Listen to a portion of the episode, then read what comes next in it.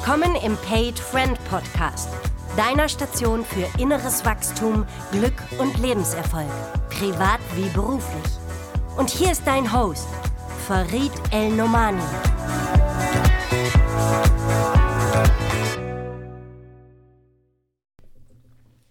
Ihr Lieben, herzlich willkommen zur nächsten Ausgabe meines Paid Friend Podcasts.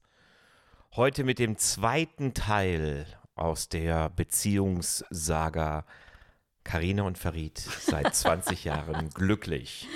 Schwerpunktthema Karina heute ist der Umgang mit Konflikten. Der Umgang mit Konflikten. Dass wir zweimal dazu einen Podcast machen, das hätte vor 20 Jahren wahrscheinlich auch keiner gedacht. Aber jetzt sind wir Experten. Jetzt sind wir, jetzt sind wir Experten. Jetzt sind wir Experten. Ich glaube, es gibt hier ein paar Wegbegleiter, Jochen Windhausen, Christiane Windhausen, Brigitte, Brigitte Bielek. Die, ähm, die haben ja dazu beigetragen, dass es diesen Podcast heute gibt. Aber es ist schon so, wir haben unglaublich viel zu lernen gehabt, ne? Aber ich glaube, du mehr als ich.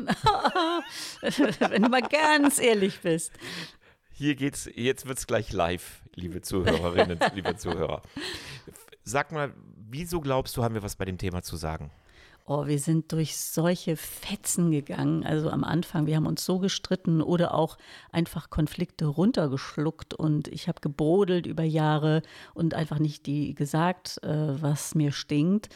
Und äh, zwischenzeitlich sind wir wirklich milde, sanft und äh, gereinigt, würde ich sagen. Ich würde mal sagen, es ist alles besprochen, nicht alles gelöst, aber wir sind da maximal transparent miteinander. Ist es jetzt einfach nur, weil wir älter geworden sind und aufgegeben haben? Nein, ganz im Gegenteil. Ich finde, wir haben uns echt nochmal aufgemacht. Und äh, eines der großen Lernen für mich war zu begreifen, dass nur weil wir einen Streit haben, das nicht heißt, dass unsere Beziehung nichts taugt. Das war irgendwie für mich so ein alter Glaubenssatz. Äh, sobald du laut wurdest oder ich äh, mich schlecht gefühlt habe, zu denken, oho, diese er äh, Ehe ist in Gefahr. Hat vielleicht auch damit zu tun, dass bei mir zu Hause sehr viel gestritten wurde, mein Vater auch gewalttätig war, es viel laut war und so, dass ich sofort, wenn Anzeichen von etwas Unatmosphärischem da war, dass ich äh, sofort Angst bekommen habe. Für mich ist das schon ein, ein, Tipp und gleichzeitig die hohe Schule. Ich erwarte nicht, dass jeder so beginnt, aber ich glaube, wir haben beide, äh, da sind wir wieder beim Thema innere Arbeit, gelernt, dass unser eigenes Konfliktverhalten und auch Nicht-Konfliktverhalten unglaublich sozial geprägt ist durch unser Elternhaus. Also ja, ähm, mein Elternhaus, erstmal gab es es ja so nicht. Ich bin ohne Vater groß geworden. Ähm, aber ich kenne halt, mein Vater ist ein sehr lauter, sehr aggressiver Mensch. Und ähm, da ich so viel Charme in mir hatte, auch laut und aggressiv bzw. gewalttätig zu werden, war das immer so wieder unterdrückt und dann kam es aber wie ein Vulkan raus und ich konnte es überhaupt nicht mehr kontrollieren. Dann war ich wieder in der Scham, weil ich mich geschämt habe, so zu sein, wie ich nicht sein wollte. Also bei mir war es ein Teufelskreislauf und es hat sehr lange gebraucht, bis ich meinen eigenen Weg gefunden habe im Umgang mit Wut, mit Konflikt ähm, und mir auch zugestehen darf, dass ich durchaus mal laut werden darf, ohne dass ich es ständig sein muss mich auch wieder beruhigen kann und mich heute ja auch immer noch entschuldigen kann, wenn ich merke, oh, jetzt habe ich aber über die Stränge geschlagen. Aber das ganze Thema Scham zum Beispiel ist bei mir weg. Wie war denn dein Konfliktverhalten, wenn du dich mal daran erinnerst, als, als als Karina von 19 Jahren. Ein junges Mädchen, eine Prinzessin. Ja, so jung war ich dann auch nicht mehr, aber äh, wir beide haben uns natürlich echt verabredet, um was miteinander zu lernen. Ne? Also ich. Also systemisch oder systemisch, spirituell, sagst du jetzt. Wie auch immer. Also mhm. wir haben. Ähm, ich hatte das Konfliktverhalten, sobald ein Mann laut wurde, in dem Fall, wenn du laut wurdest und wütend wurdest, habe ich sofort äh, meinen Vater vor mir gesehen, habe die Gewalt äh, gefürchtet, die damit verbunden sein könnte, was ja überhaupt nie der Fall war. Also du hast mich ja nie geschlagen oder so, aber ich habe einfach Angst bekommen. Ich bin dann, so froh, dass du das so mal hervorstellst. Ich, ich habe dich nie geschlagen. ähm, aber ich bin in dem Moment, wo du laut wurdest, regrediert in das fünfjährige Mädchen. Ich war einfach angstvoll. Du hast mit, nicht mehr mit einer erwachsenen Frau über was reden können, sondern ich war voller Angst. Und aus der Angst heraus habe ich eben nicht gesagt, was los ist. Ich habe meinen Standpunkt nicht vertreten können. Ich wurde gefällig, also ich wurde besonders anbiedernd, damit es zwischen uns möglichst schnell wieder gut wird. Und das hat bei dir überhaupt nicht funktioniert. Also mein Verhalten war Öl auf deine Wut und umgekehrt. Also das war schon dramatisch. Und es hat ein bisschen gedauert, bis wir das aufgelöst haben. Genau. Also wie gesagt, liebe Zuhörerinnen, liebe Zuhörer, wir beginnen hier gerade mit der Königsdisziplin ähm, und die verlassen wir jetzt auch. Ähm, wenn du da mal hinkommen möchtest, dann ist es sicherlich, ähm, und wir haben uns dazu auch Hilfe geholt, mal zu verstehen, wo kommt denn das eigene Konfliktverhalten überhaupt her? Und es ist einfach unglaublich stark Mama und Papa geprägt. Das Zweite, und das finde ich, haben wir einfach hervorragend gemacht bis heute. Es ist ja so, dass wir weiterhin streiten, so viel ich weiß, oder? ja.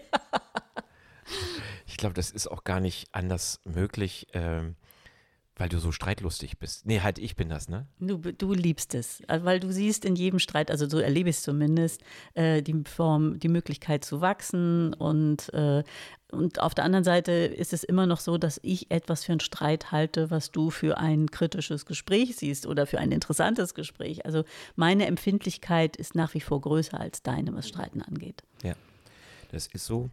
Und gleichzeitig haben wir beide ja irgendwie Heimat gefunden in diesem Thema. Die geht ja so weit, dass wir uns sogar erdreisten, einen Podcast dazu aufzunehmen, weil wir echt glauben, wir können anderen was sagen, weil wir so durch solche Täler gegangen sind, um was zu lernen. Und wenn wir nochmal bitte von vorne beginnen können, was ist denn so der erste Schritt oder der erste coole Tipp, den du siehst für andere Paare zum Thema Streit? Also ich finde, was uns sehr, sehr geholfen hat, dass wir angefangen haben, Hörgespräche zu führen. Also die machen wir nicht regelmäßig, weil das nicht so uns entspricht, so, so eine ewige Disziplin einmal die Woche. Aber wir machen Hörgespräche, wenn wir merken, wir haben einen Konflikt. Genau, der Manche, Name geht ja zurück auf den Jochen Windhausen, der nennt das immer Hörgespräche in der klassischen Literatur heißt es ja eigentlich Zwiegespräche. Ja, ich finde, wir haben Hörgespräche auch gerne so übernommen, weil es noch sehr viel mehr darum geht, den anderen zu hören. Also nicht nur seinen eigenen Senf mal loszuwerden, sondern nochmal zu erfassen, worum geht es dir eigentlich? Wie fühlst du dich? Ähm, was beschäftigt dich eigentlich? Was ist dein Ärger, deine Not in diesem Streit? Und ähm, in dem Moment, wo ich mich aufmache, das zu hören, ähm, entsteht einfach ein ganz anderes Aufeinanderzugehen und ein ganz anderes Verständnis. Genau, wir machen das ja meistens dann, wenn wir ein bisschen ratlos sind. Ne? Absolut, also wenn wir ja. merken, irgendwie sind wir bei einem Thema festgefahren, wir kommen jetzt nicht voran. Wenn wir haben ja auch gelernt, Themen stehen zu lassen. Das kommen wir nachher nochmal als Tipp dazu. Aber es gibt manchmal Themen, wo wir merken, oh, da würde ich aber gerne, dass wir nochmal tiefer reingucken. Und dann rufen wir ja wirklich ein, ein Hörgespräch oder ein Zwiegespräch aus. Wie läuft das denn ab? Vielleicht, dass, der, dass die Zuhörer einfach besser verstehen können, was machen wir denn da so genau? Na, erstmal holst du dein Handy raus mit der Stoppuhr. Und dann stellst du ein, äh, sieben Minuten darf jeder sprechen und dazwischen, und das finde ich ganz wichtig, äh, machen wir eine Pause von einer Minute. Das heißt, der eine fängt an zu sprechen und erzählt, wie es ihm geht, wie er die Situation betrachtet, was seine Not ist da drin. Manchmal gibt es auch ein bisschen Blaming und du hast und du bist. Das ist am Anfang eines Hörgespräches noch ganz in Ordnung. Normalerweise sollte man eigentlich nur in Ich-Botschaften sprechen, aber das funktioniert in der Ladung manchmal nicht. Und am Anfang ist das auch noch okay. Also das ist äh, in der ersten Runde. Dann gibt es eine Pause und dann kann es auch sein, dass man so ein bisschen Selbstgeworfenes fängt. Das heißt, der, der gesprochen hat, merkt eigentlich, was für eine Ladung drauf ist, hat überhaupt auch Gelegenheit in dieser Minute des Schweigens mal zu merken, boah, äh, was, welche Gefühle habe ich ja eigentlich auch drauf und verantworte ich auch oder auch noch nicht.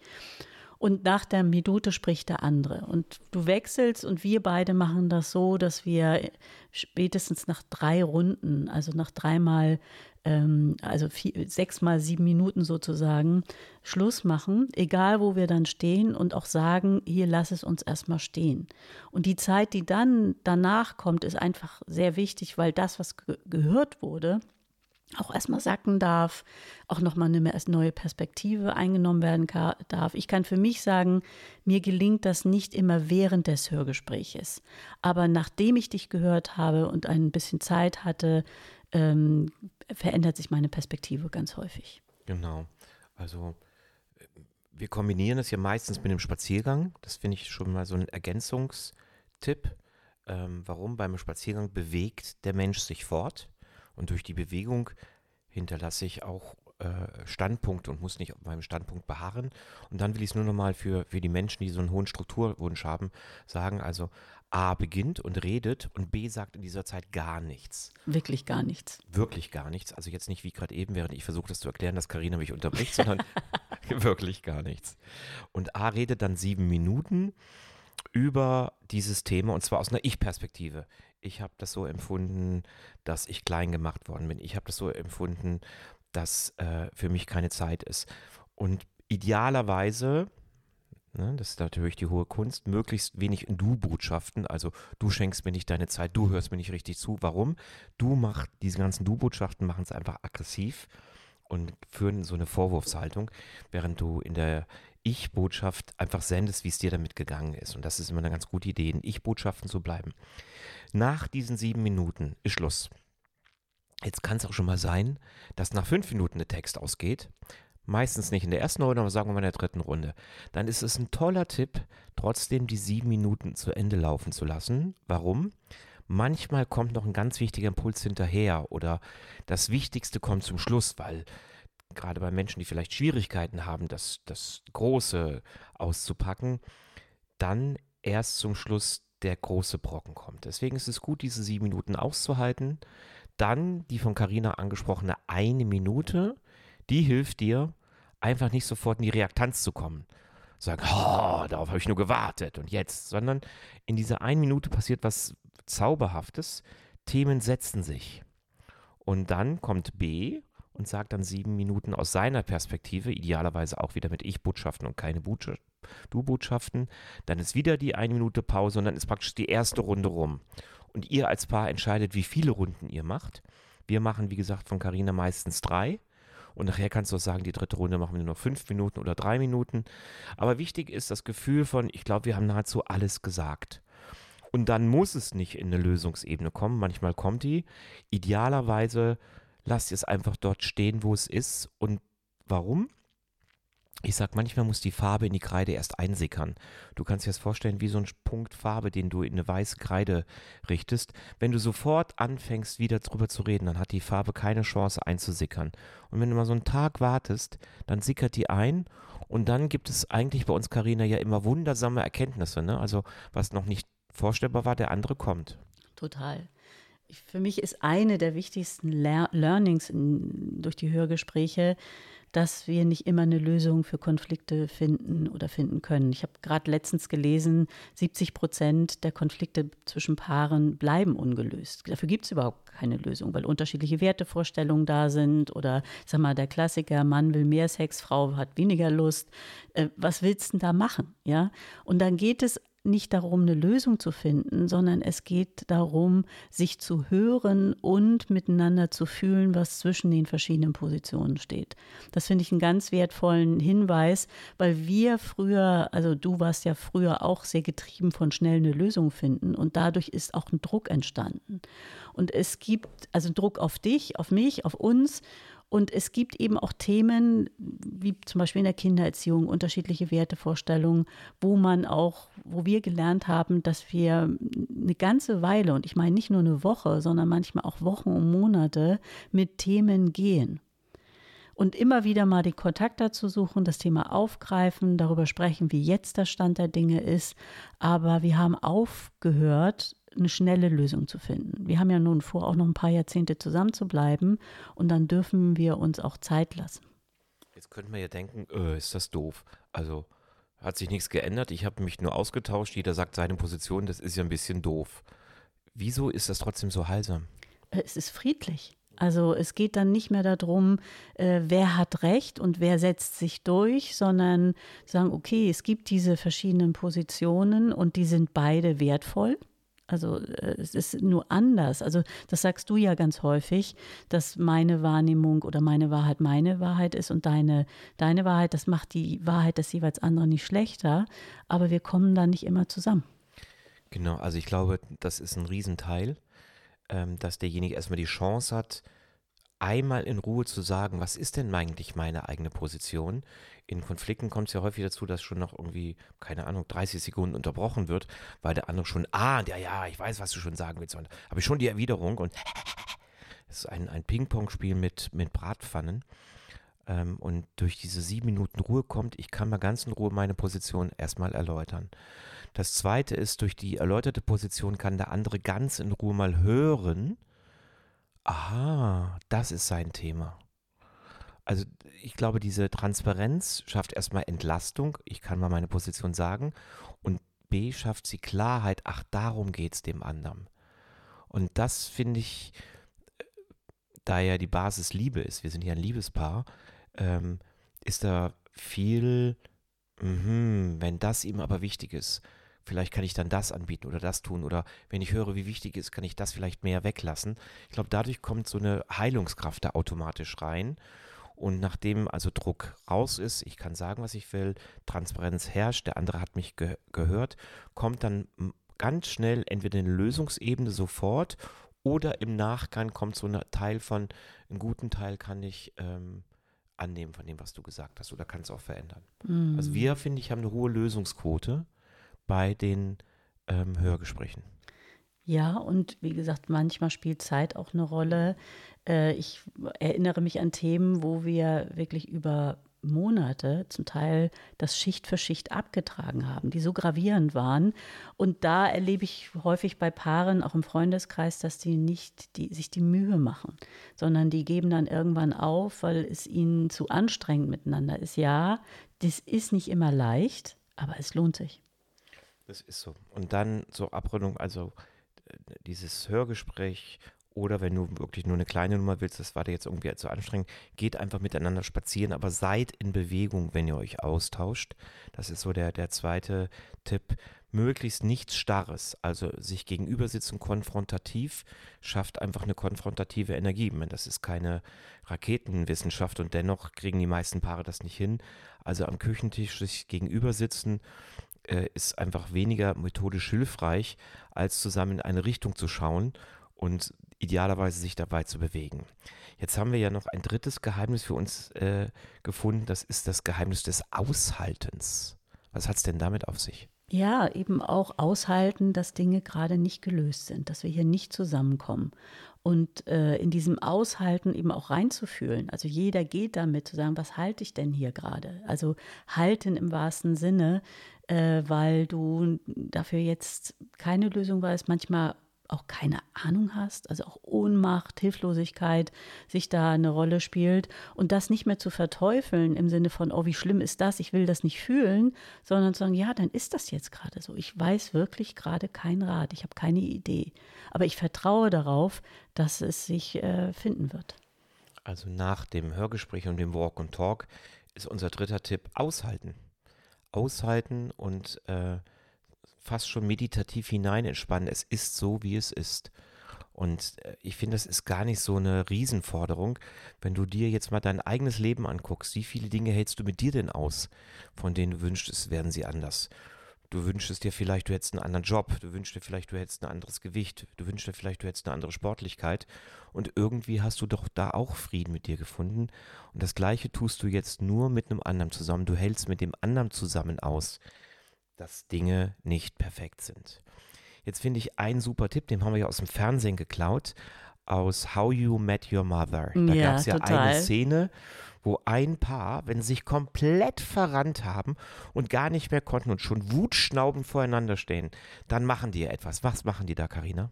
Die, die rufen das Loveland aus. Und das ist, war für uns ein Segen, dass wir das Loveland entdeckt haben für uns.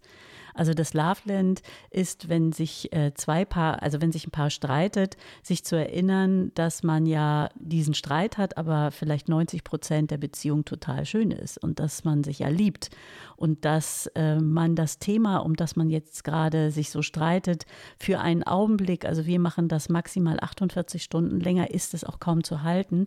Für 48 Stunden stellen wir das Thema dann zur Seite und rufen das Loveland aus, indem wir besonders liebevoll miteinander sind. Also wir haben in dieser Zeit dann auch möglicherweise Sex, wir gehen zusammen essen, wir sind besonders aufmerksam, aber eine Regel ist, das Thema wird nicht angesprochen. Es wird keine Spitze, keine Bemerkung und keine Frage und kein Kommentar dazu gesagt. Wir tun so für 24 bis 48 Stunden, als gäbe es das Thema gar nicht.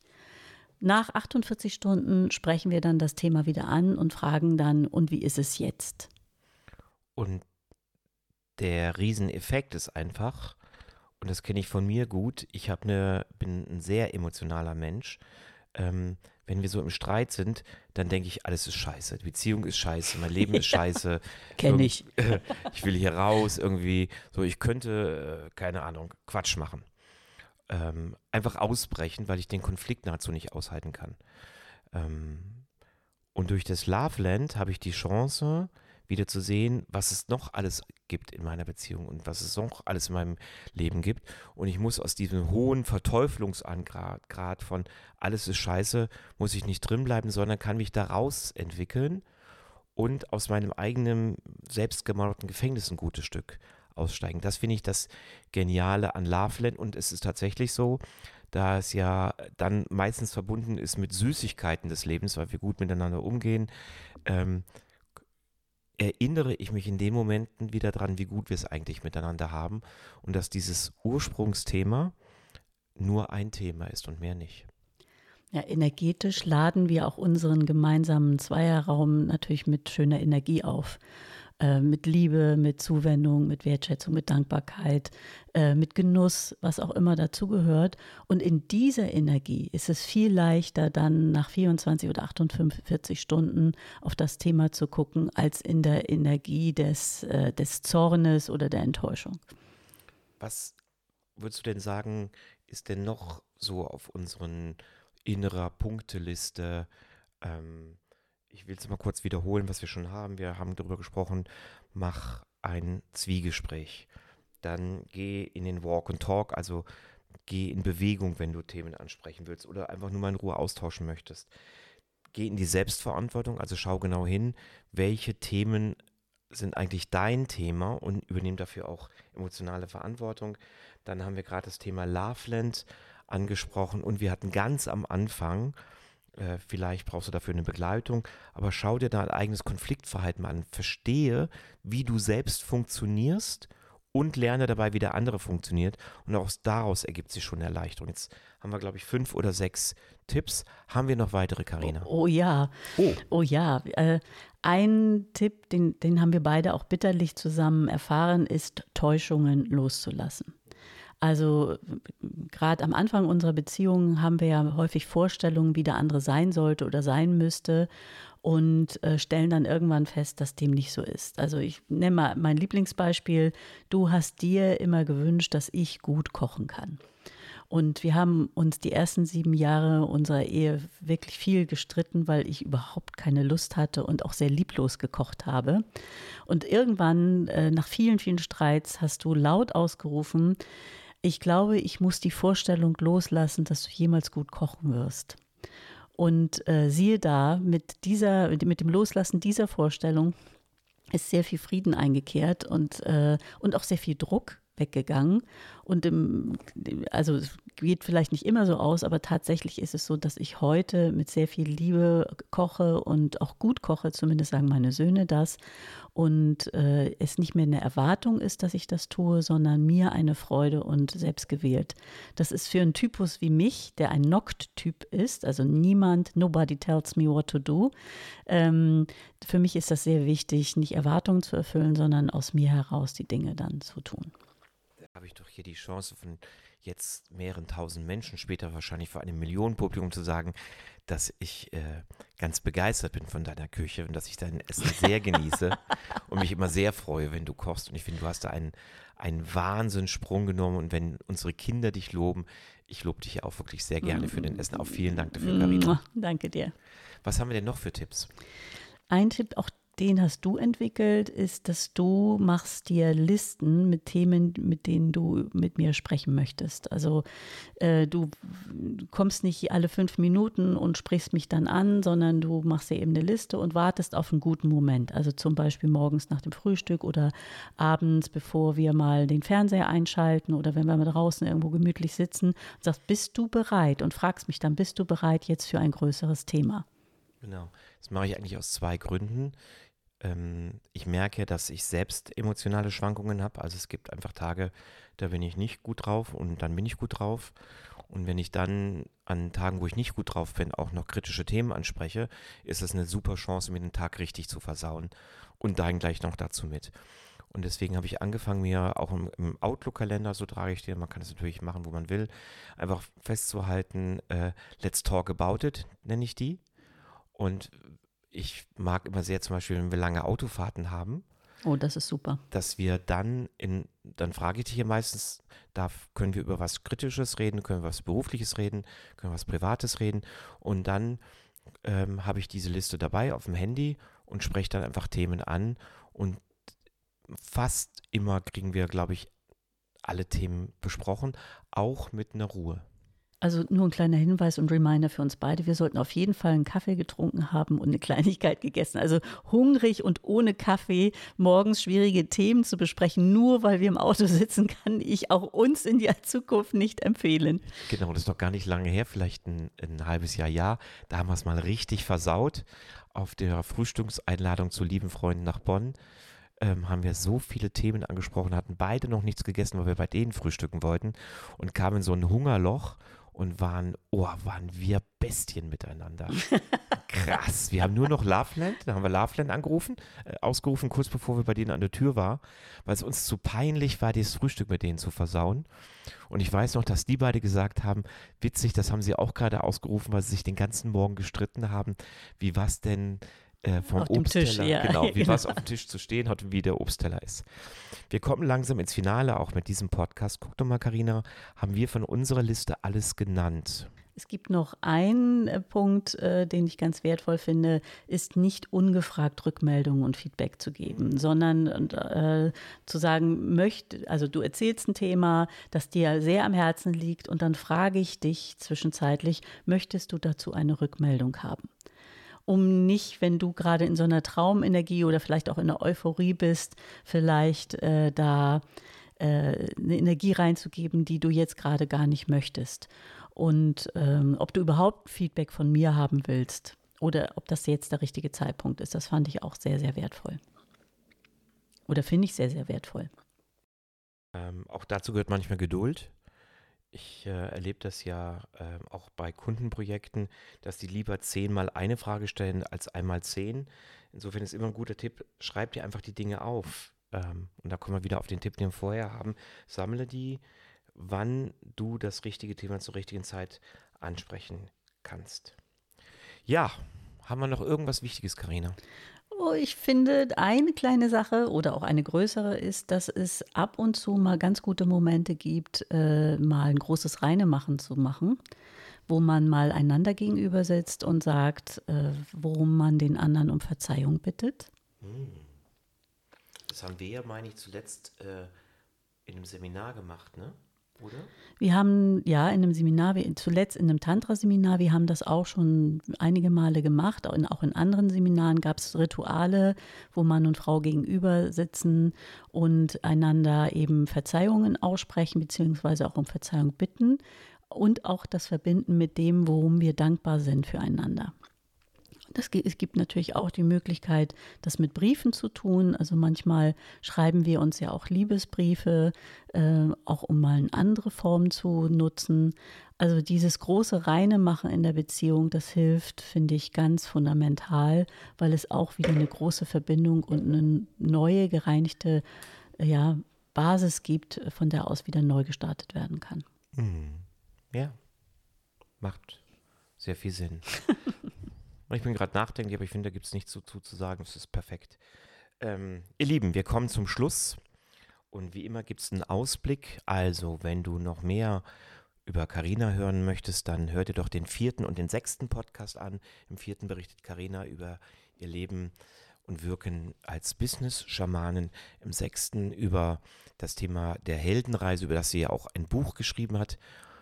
Wie heißt das Buch, Karina? Die Essenz der Heldenreise leben. Und du bietest dazu ja immer wieder Online-Seminare an. Also ne? auch jetzt bin ich dankbar für einen Werbeblock. Vom 29. Juni bis zum 5. Juli wird es wieder eine Heldenessenz online geben, buchbar über www.indigenes-coaching.de. Und dort findet man ja alle laufenden Termine. Also wenn du jetzt den Absolut. Termin verpasst hast, kann ja sehr viele hören den Podcast ja erst im Nachhinein ein. Das kann sehr gut sein, dass jetzt Menschen im November, Dezember den hören. Dann findest du auf dieser Page alle aktuellen Termine, wann es das nächste Mal gibt. Und es gibt auch einen, ist geplant, den wir zusammen machen, ne? Genau, im November. Ich habe jetzt nicht das genaue Datum drauf, aber auch das ist online verfügbar. Machen wir das online oder machen wir den dann live? Wir machen das online. Ach, das echt? Wie schade. du siehst mal wieder, wie gut ich informiert bin. Ähm, dann möchte ich sehr gerne hinweisen auf einen Podcast, wo ich finde, kannst du noch viel bei diesem Thema zusätzlich lernen. Da geht es um das Thema Enttäuschung. Das ist der Podcast Nummer 16. Beziehungen und Konflikte haben ja ganz häufig mit Enttäuschung zu tun. Du erwartest von deinem Partner, deiner Partnerin etwas anderes. Und dazu, finde ich, haben wir einen wunderbaren 26-Minuten-Podcast gemacht mit dem sensationellen Ferhat Bülbül. Das ist der 16. Und der allerletzte Tipp, ähm, einfach damit du immer wieder weißt, wo kann ich denn tiefer einsteigen, ist der Mensch im Spiegel. Also bist du der Mensch, der du sein willst. Und dazu ist es super gut, in den Spiegel zu gucken. Das ist der Podcast 21. Hast du den eigentlich gehört? 21? N noch nicht. Hab ich dich. Okay. Also wir haben jetzt ein herrliches Spargelessen vor uns mit ähm, frischen Kartoffeln und Butter und freuen uns darauf sehr und haben sehr genossen, dass wir mit dir, liebe Zuhörerinnen, lieber Zuhörer, ähm, unsere Gewinne teilen konnten. Auch da wieder, nimm dir doch Zeit und guck doch mal, wie dein Konfliktverhalten ist und sprech mit deinem Partner darüber, was ihr vielleicht besser machen könntet, was ihr von uns lernen könntet oder auch was andere von euch lernen können. Man kann ja nicht nur von uns lernen, sondern ihr könnt sicherlich auch anderen was beibringen. Und wenn du Lust hast, schreib uns doch deine besten Tipps für das Thema Konfliktverhalten einfach an die dir vertraute E-Mail-Adresse die es im Internet gibt, äh, zu meinem Podcast. Ich freue mich da sehr drauf. Karina, es war mir ein Fest. Ja, mir auch. Vielen Dank für die Einladung. Bis immer gleich, geliebte bis, Frau. Bis immer gleich, mein lieber Mann.